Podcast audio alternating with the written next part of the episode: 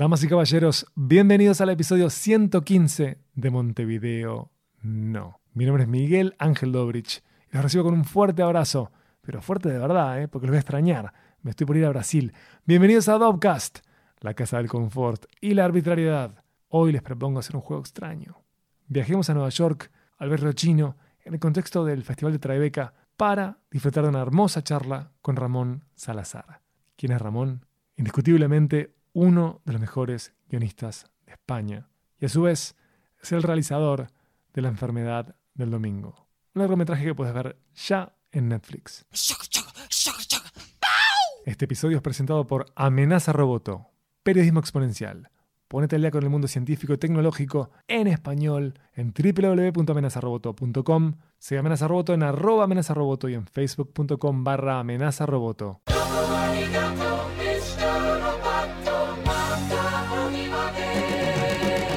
Que estoy armando valijas. No me tensiona viajar. Estoy acostumbrado a estar volando de un lado al otro, pero me embola. Realmente me agota. Tiendo a pensar que vivo en el día de la marmota, ¿no? En estos días que son en loop, en los que hay mínimas diferencias entre uno y otro o ninguna. Quizá por eso es que me aleje de mi destino, que es hermoso, ya que voy al sur de Brasil, al Festival de Gramado, un festival que adoro, para dejar el verde y cambiar de gelidez. Dejo la gelidez del sur para abrazar la del norte, la de Nueva York. En pleno Festival de Tribeca, me junté a dialogar en el barrio chino con Ramón Salazar, un caballero adorable, profundo, que dosifica con elegancia sus palabras. Con él hablamos del amor al cine, del arte, del oficio del cine, de sus actrices, Bárbara Leni y Susi Sánchez, de su largo La enfermedad del domingo, que ya él mismo les cuenta de qué va. Anabel es, es una mujer que vive una, una vida eh, aburguesada, se dedica de alguna manera a la filantropía y ha creado lo que de cara a la sociedad, de cara al exterior, es una vida perfecta, extremadamente perfecta. Y esta vida perfecta se ve rota por la aparición de, de su pasado en, eh, en, su hija de, 30, de, de 43 años, a la que abandonó con 8 años y que viene con una petición muy concreta que es, eh, le pide que pasen 10 días en la casa donde, donde se criaron. Y Anabel se lanza a estos 10 días con una especie de, de sentimiento de culpa y pensando que, que le debe esos 10 días y probablemente pensando que, que se van a hablar o se van a solucionar determinadas cosas y, no sabe pues que se va a tener que enfrentar probablemente a la decisión más importante de su vida. Y con Ramón también charlamos sobre su vínculo con Netflix. ¿Cómo se dio eso? Adelantó su trabajo de la serie Élite, que ya terminó de rodar. El ser artista y venir de un pueblo chico, su vínculo con las mujeres y más. Este es un episodio breve, con música funk al comienzo, con una banda sonora fuerte, importante, en un restaurante que se iba armando para recibir a clientes, pero igual es especial, ¿eh? La locura sonora no atenta contra la densidad lúdica de la charla con Ramón Salazar. Como sabes, nos puedes escuchar desde donde quieras. iTunes, TuneIn, SoundCloud. Levantás el RSS y nos puedes escuchar por Feedly también. Vos elegís. Si quieres enviar un mail, lo puedes hacer desde www.dopcast.uy. Me puedes escribir a facebook.com barra dopcast. Y si no, en Twitter puedes seguirnos desde arroba mvdnopod M de corta de no pod y arroba Dopcast. Ya que estoy, te invito a que conozcas nuestro canal de YouTube. Ahí tenemos programas hermosos como El Norte es el Sur, youtube.com barra Dopcast.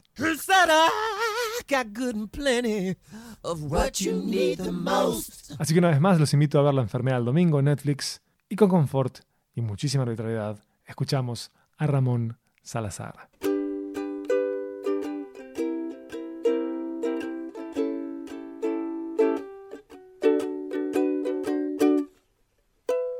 Eh, yo terminé de, de, hacer la película anterior y había trabajado con Susi Sánchez, con la protagonista de la película, y, eh, y decidí, nos entendimos tan bien en el trabajo que decidí que ella iba a ser la protagonista de la siguiente película, es decir, de esta, sin ni siquiera saber todavía cuál iba a ser la temática. ¿no? O sea, de ahí parte la historia, de, de querer volver a trabajar juntos ¿no? y de escribirle un personaje protagonista. Y eh, he tenido la suerte de estar con ella mano a mano a lo largo de todo el proceso de escritura yo creo que casi de, a lo largo de un año y medio, casi dos años de, desarrollo de proyecto. Y con la, con la posibilidad de tenerla ahí al lado, de escribir, de leerle, tener feedback, no solo del personaje suyo que íbamos creando, sino de la historia y de la relación con, con su hija. Hemos tenido la posibilidad de decidir sobre qué iba a ir la historia, de, de hablar de los, de los temas que nos, que nos gustaban y bueno, el proceso ha sido de dos años, pero con la suerte y la diferencia con otros proyectos de, de poder trabajar con la actriz mano a mano durante todo ese proceso para, para llegar al, al, proceso de financiación casi con un, con un proceso de ensayos, ¿no? de, de, de, asimilación del proyecto con, con, la actriz. Pero pues eso, dos años de, desarrollo de proyecto de escritura. ¿Y en qué momento empezaste a pensar en Bárbara o en Miguel Ángel Solá? Eh, cuando teníamos ya la financiación. O es Bárbara entra en el proceso de casting con, eh, con la financiación ya armada, con una fecha de, de arranque de rodaje y, eh, y, ella pues entra en la prueba, hace una... Yo pensaba que ella era demasiado joven para el personaje. El personaje tiene 10 años más que de los que tiene ella. Y, y yo lancé como una convocatoria de casting con las actrices así como más potentes que hay en España y le dije a los representantes que me podían llamar para, para consultar cosas de guion y es la única que no me llama. Y eso te, te, te salta la alarma, ¿no?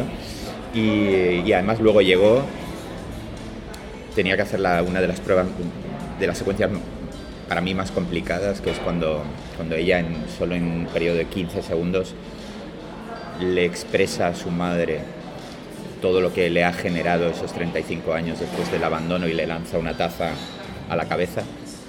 Y, eh, y yo me quedé fascinado de, la capacidad de, de, llegar a un nivel tan profundo sin ni siquiera haber hablado con ella. Y ella sola con la lectura del guion. Y se me olvidó la edad, se me olvidó todo y, y luego además fuimos como muy torpes los dos porque yo quería hablar, ella estaba nerviosa, se fue eh, y, siempre nos acordamos de eso porque yo en ese momento ya decidí que era ella. Y, así es como Bárbara entró. Y luego en, el, más o menos en, la misma, en el, mismo tiempo entraron los, el resto de los personajes. Miguel Ángel Solá, ir armando la, la familia, ¿no? Miguel Ángel, eh, Greta, que es eh, Greta Fernández, que es la, la, la nueva hija de, de, de Anabel. Y, y siendo armándolo como muy detalladamente porque el casting es relativamente pequeño, no, no hay, no hay una gran amplitud de personajes, por tanto eh, primero nos centramos en tenerlas a ellas dos y luego ir armando un poco cuál era el universo que iba alrededor de ellas. En el Río de la Plata, Miguel Ángel Solá es conocido por interpretar a grandes hijos de puta y acá eh, vuelve a confirmar su don para, para ser de, de mal nacido. ¿Vos consideraste como esa línea que él ha trabajado? No, la verdad es que no. O sea, yo, yo había querido trabajar con Miguel Ángel Solá antes y no habíamos tenido la oportunidad y pensé que este proyecto era un personaje demasiado pequeño, aunque tenía más desarrollo en, en un previo montaje de la película. Pero a él le fascinó el proyecto. Dice, yo sé que aquí soy, hago de acompañante de los personajes femeninos, pero me gusta tanto el proyecto que quiero estar en él. ¿no? Independientemente de que era un personaje que a partir del primer acto ya no tenía desarrollo, ¿no? Solo una llamada que hace para confirmar que, que él sabía todo, todo el pasado de su mujer y no se lo había dicho. Y, y él fue generoso en eso, ¿no? en saber que, que él no era el protagonista de esto y, y, que era el acompañante de estas dos mujeres, pero, pero, pero quería estar por, por, por lo que le había emocionado la, sobre todo el final de la película. Dice que le, que le, tocó mucho como para querer estar en todo el proyecto. ¿En qué momento entra Netflix en el proyecto? Bueno, esta película en España tiene como todas las los alicientes para no ser producida. Es una película intimista, dramática, de drama, con muchos silencios y e interpretada por dos mujeres mayores de 40 años. Entonces, eh, la financiación de la película fue realmente complicada, se alargó mucho en el tiempo y yo creo que cuando estábamos ya a punto de empezar a rodar, eh, parte de la financiación falló y estuvimos a punto de parar la película. Y, de que no se hiciera. Y ahí es donde entra Netflix, eh, ofrece el apoyo a cambio de, pues, de un acuerdo de distribución a nivel mundial y, y pues gracias a Netflix podemos hacer, terminar haciendo la película. ¿Cómo es que accediste a Netflix? Bueno, no accedí yo, accedió el productor. Pero bueno, porque creo que justo en ese momento Netflix estaba buscando de manera muy activa proyectos y talentos en, en España, tanto para las nuevas series, todas las producciones que, que va a haber en los próximos años. Y, y, Francisco Ramos yo creo que tuvo un contacto muy directo, el productor, con respecto a ofrecer proyectos y compraron este proyecto y de hecho luego él ha pasado a ser uno de los que decide eh, ha pasado de la productora en la que estaba a, a, trabajar en Netflix como el que decide todos los todos lo que se hace en contenidos de series y, y películas en, el, con, con, en, habla, en habla española. Perfecto. Cuando uno genera un vínculo comercial y de distribución con Netflix como el que tú generaste, ¿la película tiene la chance de estrenarse localmente o no? O, digamos, en España sí. Sí, perfecto. Así que solo en España y en festivales es que se ha podido ver en cine.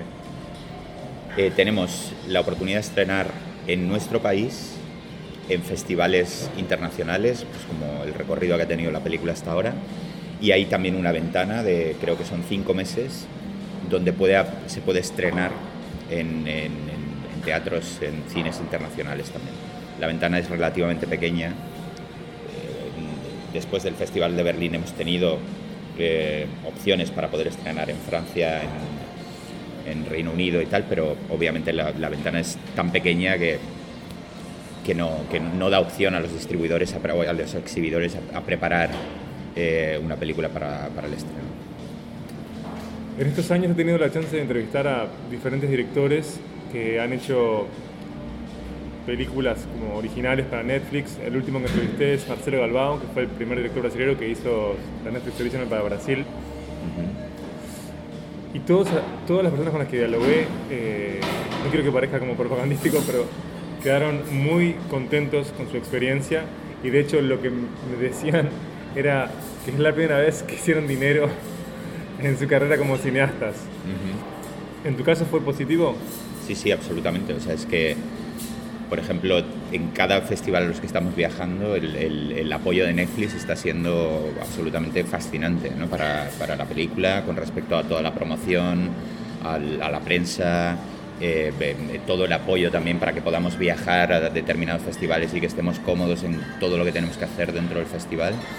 Y luego también Netflix es, es, eh, es, es una familia que de repente si, si, les gusta un trabajo que has hecho, eh, te acogen bajo sus brazos y, y, y, entras en una dinámica de, de, trabajo y de creatividad que, que pasa a ser constante. ¿no? Y en, en, en, trabajos muy diferentes, pero que son eh, que, por los que es fascinante transitar. ¿no? Yo ahora estoy trabajando en una serie, la segunda serie que Netflix produce para España.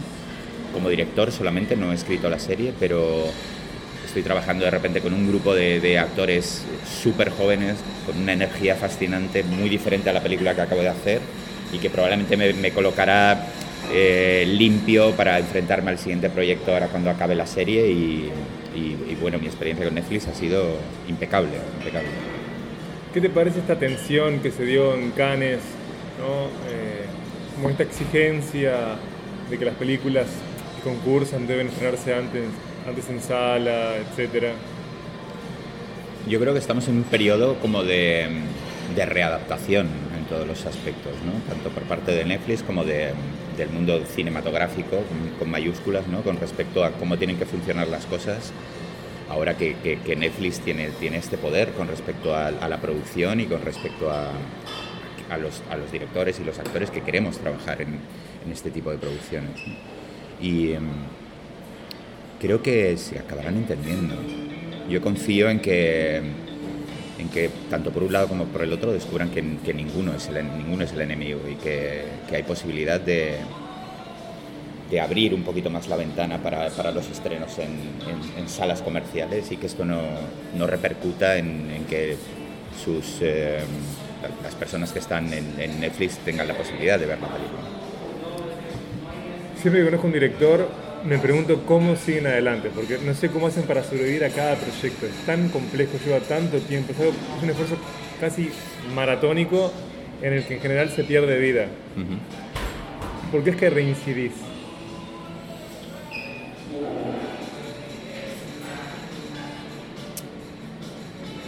Yo creo que hay, eh, que es verdad que el esfuerzo quita vida, pero el, lo creativo, o sea, cuando arrancas un proceso, te la devuelve. O sea, hay, ¿no? hay una cosa como que se retroalimenta ¿no? y que nos deja devastados al finalizar un proyecto y nos vuelve a cargar de vida al empezar el siguiente. Yo creo que es, un círculo de vida. A mí personalmente lo que me gusta es, alternar proyectos muy diferentes. Yo, por ejemplo, escribo guiones para, para otros directores. Eh, y además sin, eh, he hecho, por ejemplo, cine, he escrito cine muy comercial en España de películas que han tenido muchísimo éxito y que eso me han permitido luego, a lo mejor incluso producir mis, propias, mis propias películas. ¿no? La película anterior la, producí, la produje completamente yo y, bueno, es, es, como un, es como un círculo y, y yo lo que trato es de, de generar diferentes energías en cada proyecto para no repetirme, ¿no? O sea, por ejemplo, ahora esta serie de Netflix me gusta esta cosa de trabajar con gente joven y que la energía sea tan diferente a la película previa, ¿no? que estuve con, dos actrices en un monte, con, con una cosa como pacífica y, muy minuciosa en el trabajo y ahora es pura vida, ¿no? con estos 11 chavales de 18 años que, que, que me traslada a otro sitio y, que me hace como recargarme constantemente en esos cambios de energía. ¿Cuál va a ser el título de la serie, si es que ya lo tiene? Élite. Élite. Perfecto. ¿Y es una temporada de cuántos episodios? Ocho episodios. Ocho episodios. ¿En cuánto tiempo la estás rodando o ya terminaste de rodarla? No, no, estamos justo en el Ecuador ahora. Estamos, hemos rodado, terminado cuatro capítulos y estamos con los cuatro siguientes y terminamos en, en junio de, del rodaje. Aprecié el concepto metafórico de que están en el Ecuador. Hermoso. Se nota que sos escritor. ¿Vos tenés como tics o rituales para escribir guiones? Sí, yo me gusta invertir eh, el, máximo de tiempo en, lo que es el universo del, guion. O sea, no, por ejemplo, en, este, en La enfermedad del domingo he dedicado casi un año a escribir eh, qué, le ha ocurrido a estas dos mujeres a lo largo de esos 35 años que han estado separadas. O sea, que al tomar la decisión, por ejemplo, en esta película de querer que los silencios hablaran, tenía muy claro que esos silencios tenían que tener una carga eh, y que las actrices tenían que conseguir, eh, tenían que saber por dónde habían transitado eso a lo largo de esos años. Y eh, entonces hemos he invertido muchísimo tiempo en todo lo que es ese pasado, invierto mucho tiempo en construir las biografías de los personajes y en general lo que yo, lo que yo llamo el, como el, el, libro que, que, contiene lo que es el, inconsciente y el subconsciente de la película. ¿no? Y para luego intentar generar el guion en, en el mínimo tiempo posible, ¿no? es sabiendo que, que, tienes toda la base, que tienes toda la estructura pensada, intentar vomitar en el mínimo tiempo posible como una primera versión del guion. ¿no? Con los directores españoles que he dialogado, eh me planteaban algo que vos sugeriste, que es lo conflictivo que no es hacer películas que estén en los extremos, ¿no? Películas miniatura o películas que son como una especie de blockbuster. Vos como guionista que trabaja para la industria desarrollando proyectos de diferente escala y género, ya mientras que vas concibiendo el proyecto, sabes que el camino puede ser áspero. ¿Qué, ¿Qué estrategias tenés para que eso no te distraiga del proceso creativo? Porque escribís pensando en las limitaciones y las posibilidades.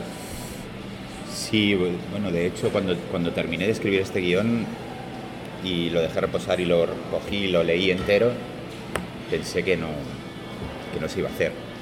Pero yo creo que lo que tampoco podemos hacer es dejar de escribir historias porque pensamos que no se van a hacer. Porque luego ocurre un milagro y se, se consiguen hacer y además traspasan todo lo que habías pensado que podía a lo, que podía acceder es, esa película ¿no? pero yo trato de, equilibrar con, proyectos eh, mucho más comerciales el poder ganar luego tiempo para, dedicar a, las películas que a mí me gusta escribir y dirigir eh, sin tener que, poner yo las limitaciones ni de producción ni de creatividad. ¿Qué te fascinó de poder desarrollar una historia con personajes femeninos? ¿Por qué mujeres? Bueno, yo es que las cuatro películas que he hecho están protagonizadas por mujeres.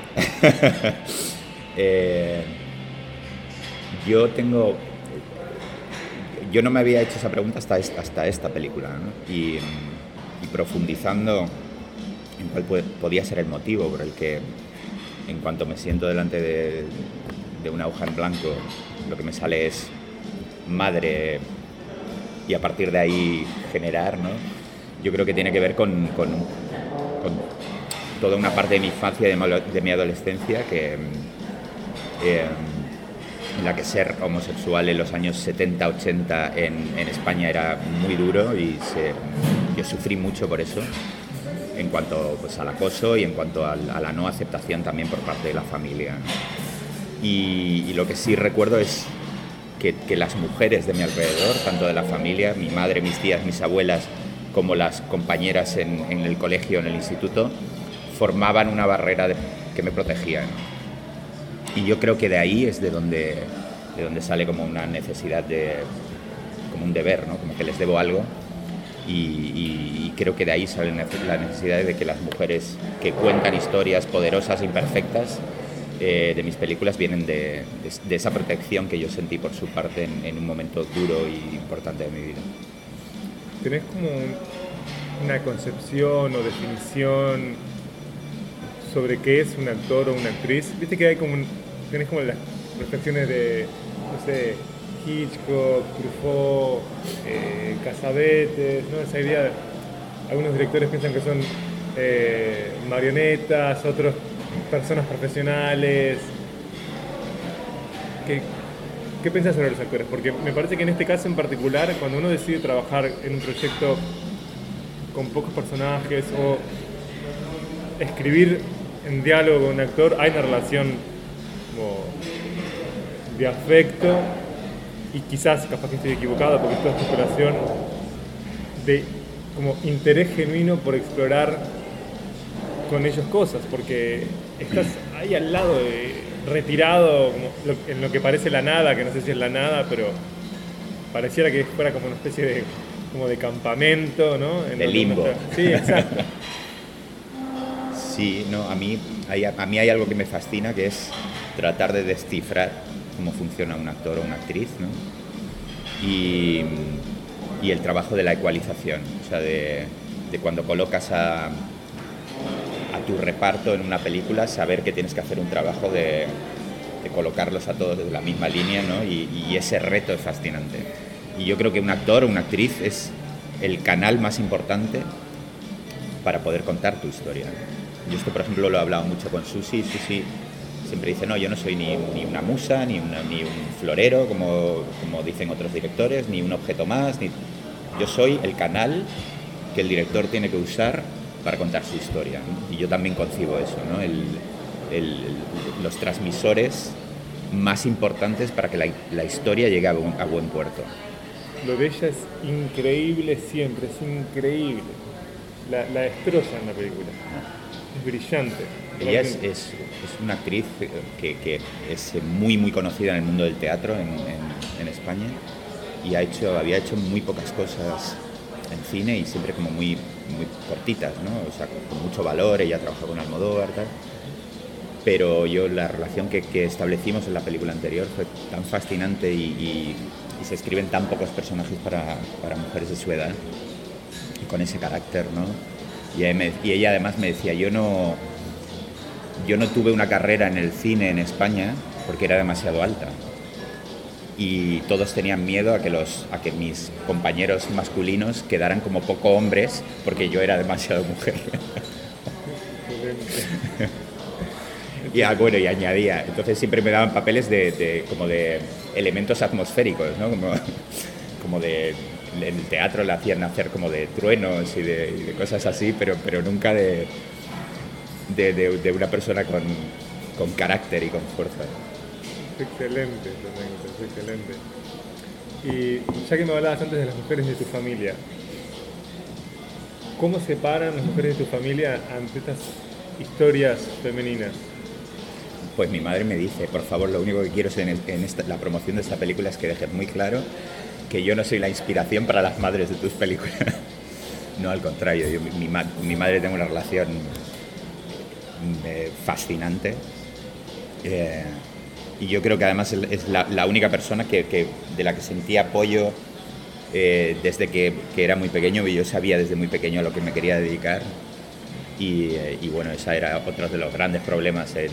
yo soy de Málaga, ¿no? Y en, los pueblos y en, los colegios, de repente querer dedicarte a, ser artista, como lo decían allí, porque allí no hay concepto de, ser actor o director, es todo ser artista, ¿no? Y todo está relacionado con, lo malo. Y, y, ella, bueno, ella es holandesa, por supuesto, entonces también tenía una mente muchísimo más abierta en esa época y, y, ella eh, fue la, impulsora de que, que no me desviara del camino y de que independientemente de que no quisieran que siguiera por ahí, que ella, ella era la que me empujaba que sí. Así que para el pueblo sos como un astronauta. Bueno, ahora ya no. Porque ahora, claro, ahora ya lo ven desde el punto de vista de, bueno, hace películas, está en festivales y bueno, ya es, es otra perspectiva. Pero cuando estás allí y quieres hacer teatro y con 18 años montas una obra de teatro y de repente es como, ¿quién es este? ¿no? ¿Por qué hace esto? Cuando termines la serie, ¿ya estás pensando en qué se viene? ¿Estás escribiendo algo? Sí, bueno, estoy desarrollando ideas, tomando muchos apuntes y tal. Me gustaría... Eh, una, reflexión que he hecho también con esta película es por qué, desarrollaba madres y relaciones materno-filiales tan, eh, tan oscuras, ¿no? Y, yo creo que es porque no, no he sido capaz, porque he traducido la relación mía con mi padre, la he traducido en, madres, ¿no? Para, para camuflarla. Entonces me gustaría mucho ser capaz por fin de contar una relación padre-hijo de manera clara, directa y, con, el, con, el, con el tema de la incomunicación como, como elemento conductor. Así que llegamos a ese momento biográfico tan dilatado. Que claro, esto, esto también lo digo ahora que estoy en el proceso de tomar notas, igual luego se convierte en otra madre, porque no soy capaz de enfrentarme a ello. Me pareció como tan eh, valiente y peligroso que vos te acercaras a esta idea de la madre que abandona a su hija, porque dentro de las atrocidades, siempre entre comillas, eh, que se pueden cometer, estas de las que sufre como mayor eh, juicio moral. Sin duda, sin duda. ¿Qué te llevó a, adentrarte en ese terreno que es por lo menos fangoso? Sí, sí.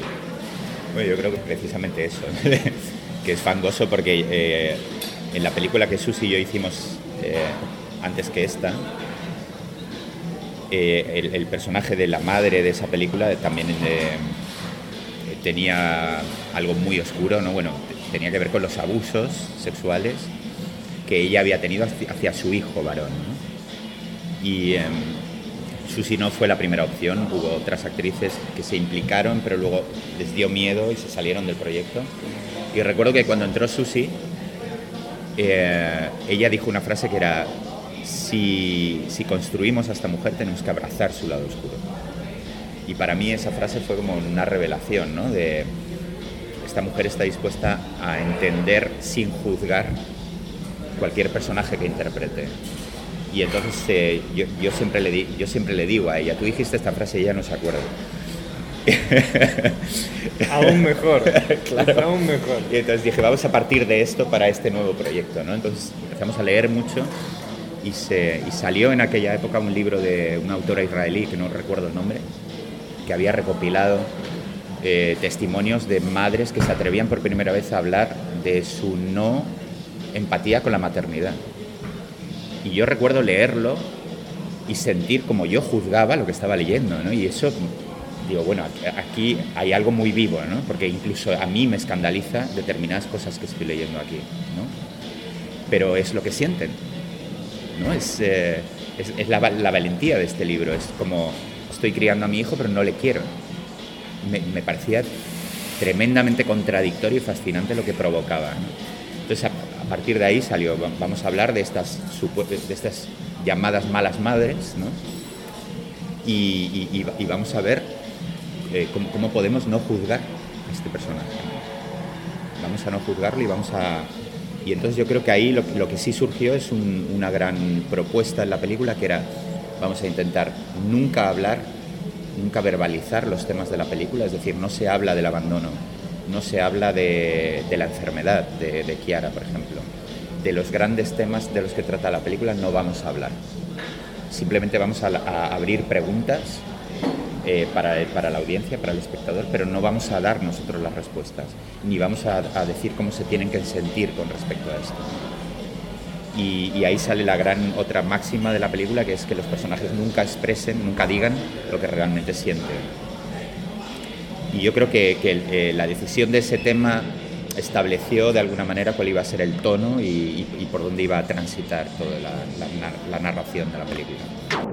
Fue un gustazo dialogar con Ramón Salazar.